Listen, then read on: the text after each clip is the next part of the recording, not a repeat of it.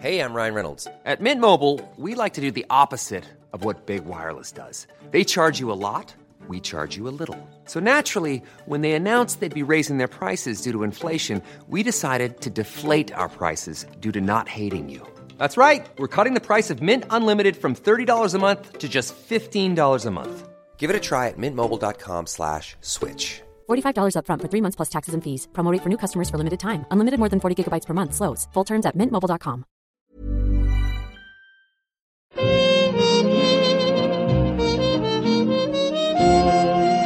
Aujourd'hui, ça va.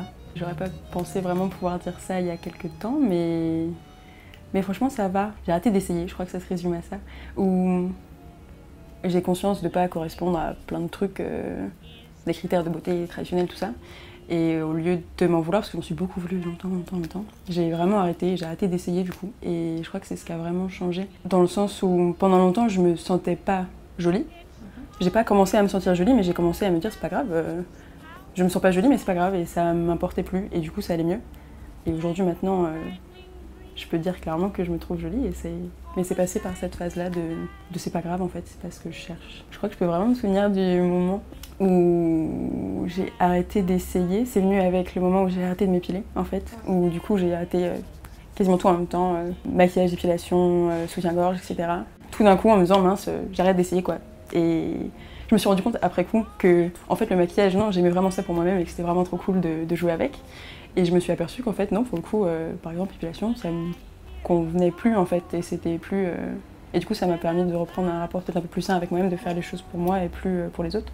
Je comprends qu'il y ait plein de personnes qui s'épilent pour elles-mêmes, qu'il y ait plein de personnes qui font plein de choses pour elles-mêmes, mais moi je le faisais plus pour moi du tout. Quand j'étais au collège, tout ça, j'étais pas mal harcelée sur mon physique.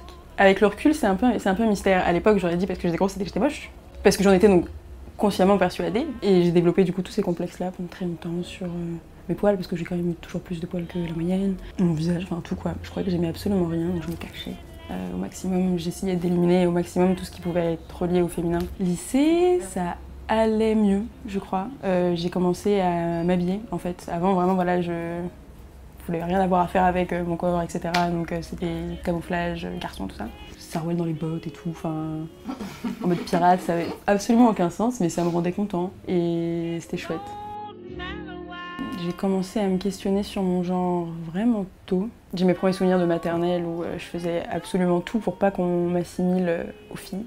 Et c'est vrai, pendant longtemps, je me suis demandé si c'était pas juste de la misogynie intériorisée ou ce genre de choses où je voulais pas être une fille. Et avec le temps, ça s'est affirmé que non, il s'avère que j'étais vraiment pas une fille. Et donc pendant longtemps, j'ai grandi avec cette idée qu'il y avait erreur de casting. Et je pensais très fort être un garçon. Euh, je me souviens, je pense, mes premières recherches sérieuses, ça devait être vers 10-11 ans. Sur l'ordinateur euh, familial, euh, j'ai appris à enlever les historiques assez tôt. et j'ai commencé à me renseigner là-dessus, à voir. et du coup, c'est devenu très clair, genre, pour le moment ça craint, mais après ça va aller, je pourrais prendre de la testostérone, ça va aller mieux, etc. Et j'ai grandi, et je me suis dit qu'en fait j'étais pas un garçon non plus. L'angoisse, compliqué. Alors la non-binarité, c'est une identité de genre, un genre, qui n'est ni euh, une femme, ni homme, euh, qui n'est pas donc binaire, femme-homme. Donc c'est vraiment un éventail euh, de genres différents, il n'y a pas, pas le genre non binaire. Donc il y a des personnes par exemple qui vont fluctuer, des fois elles vont être des femmes, des fois elles vont être des hommes, ça s'appelle le genre fluide, ou euh, des personnes qui vont se sentir complètement neutres dans le genre. Et moi en fait, j'ai pas de genre, ça s'appelle agent, où je suis incapable de m'identifier je ne suis pas ni une femme ni un homme, ni tout le reste en fait, je me sens vraiment pas euh, concernée entre guillemets par, par ça. C'est assez intéressant même sur soi de se rendre compte des comportements qu'on a par exemple quand j'ai euh, une chemise euh, et pas de poitrine et quand je suis en jupe. Euh, et voilà, c'est très intéressant et ça, en tout cas ça va m'aider vraiment à me construire, je pense, de prendre beaucoup de recul sur tout ça. je pense que c'est un truc qui a pas mal fixé mon rapport au corps aussi que j'ai commencé à voir assez tôt, mais j'ai plus le nom, c'est pour ça que je bug. Ça commence par tri, ça termine par manie. Le fait de se gratter ah la peau. Il y a des personnes qui comparent ça par exemple à la boulimie, le fait de, de savoir dans sa tête que euh, là, ce que je fais face à mon miroir, je devrais pas le faire, je vais le regretter, etc. Et je vais évidemment me punir juste après pour l'avoir fait. Ou du coup, j'ai ce truc qui fait que euh, si je passe devant un miroir, je peux y rester mais absolument deux heures à me regarder les pores de la peau. Mais euh, Et quand je dis deux heures, c'est pas une blague, c'est vraiment genre je relève la tête, deux heures se sont passées et le visage absolument rouge parce que je me gratte euh, et sans même réfléchir. Enfin, je me suis absolument haïe pour ça parce que c'est très énervant de cette perte de contrôle sur son visage ou ce genre de choses ou l'épaule. Donc du coup, j'ai commencé à faire mes crèmes moi-même, à faire absolument tout, euh, de la lessive, au truc pour la peau, les cheveux et tout, absolument moi-même. Et ça a vraiment changé mon rapport au corps. Mais je pense que 95% du temps, euh, j'aime bien quoi. Je suis pas fan de mes genoux, par exemple. Absurde. Mais j'y tire aucun complexe parce que mes genoux n'ont pas être beaux quoi. Et c'est une fois que j'ai vraiment fini par intégrer ça, avant je l'avais en mots, genre oui évidemment, mais une fois que j'ai vraiment fini par l'intégrer, le fait que mes genoux n'ont pas besoin d'être beaux, ben ouais, ils sont chelous, mais je les aime bien. Si je vois par exemple euh, une euh, personne genre sur Tumblr, tu sais, euh, genre votre post-bat trop cool et tout, je vais me dire genre waouh, beaucoup trop belle. Et genre je vais me dire genre ah c'est dommage que je puisse pas faire ce genre de, de look, faire ce genre de photos, etc. et avoir le même résultat. Et du coup je vais me comparer, mais ça va jamais être négatif en mode c'est pas genre tant pis, genre oui mais c'est pas moi, tu vois. Mon corps change vraiment tous les deux mois, j'ai pas le même visage tous les deux mois, du coup c'est vrai que ça j'ai beaucoup de changements de poids dans les deux sens perpétuellement le fait que je change de coupe de cheveux aussi tous les deux mois fait que j'ai jamais la même tête. J'ai commencé ma chaîne YouTube d'éducation sexuelle en pensant aux 11-15 ans. Je pense que ce n'est pas pour rien. Mais c'est vrai que peut-être mon rapport au corps a vraiment été influencé par euh, mon rapport à la sexualité, à ce que j'en savais, à ce que j'en voyais. J'ai commencé vraiment à m'intéresser là-dessus quand moi-même après j'ai fait de l'animation pour ados et donc moi j'avais euh, des adolescents euh, qui avaient les mêmes questions, qui avaient les mêmes problèmes, qui avaient les mêmes trucs. Et du coup je cherchais des choses à leur montrer. Euh, je regarde sur internet euh, pour trouver des, vidéos, des articles, etc. à leur montrer sur la sexualité, le genre, l'homosexualité, tout ça. J'ai l'impression qu'on parle plus de non-binarité euh, depuis qu'il y a internet, mais c'est complètement faussé étant donné que je suis née avec. Mais c'est vrai que c'est le fait qu'il y ait toutes ces communautés en ligne qui soient créées.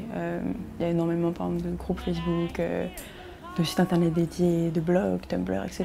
sur les transidentités et la non-binarité. Et c'est des concept pas du tout nouveau en fait, c'est juste les noms qui sont nouveaux parce que le fait de pouvoir se regrouper permet de se dire ah mais je suis pas seule en fait, c'est quelque chose qui existe. Mais les remarques transphobes qui suivent euh, absolument tout le temps, donc ça va être euh, les remarques euh, super intrusives sur tes organes génitaux. c'est aussi la question que je pose à tout le monde d'ailleurs en les rencontrant.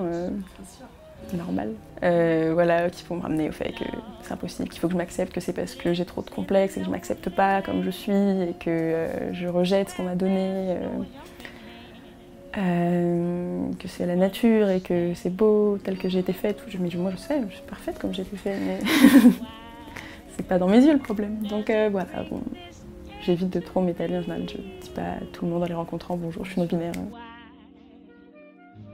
Si j'ai un conseil pour une personne euh, qui serait en insécurité vis-à-vis de son genre, son corps, sa sexualité, fais tes recherches, tu vas te rendre compte que t'es pas seule, qu'il y a des groupes sur Facebook, des forums, euh, trouver des personnes qui seront exactement comme toi et tu diras oh, Mais donc c'est pas moi le problème, il y a d'autres personnes comme moi et elles ont pu vivre et elles sont chouettes et c'est pas la fin pour moi. Bref, Internet, conseil numéro 1. Aussi s'en préserver parce que tu verras aussi tout était son contraire et beaucoup d'insultes et beaucoup de choses hyper, euh, hyper violentes. Mais il faut se concentrer sur le bon côté d'Internet et, te rendre compte que t'es pas seul. Quoi.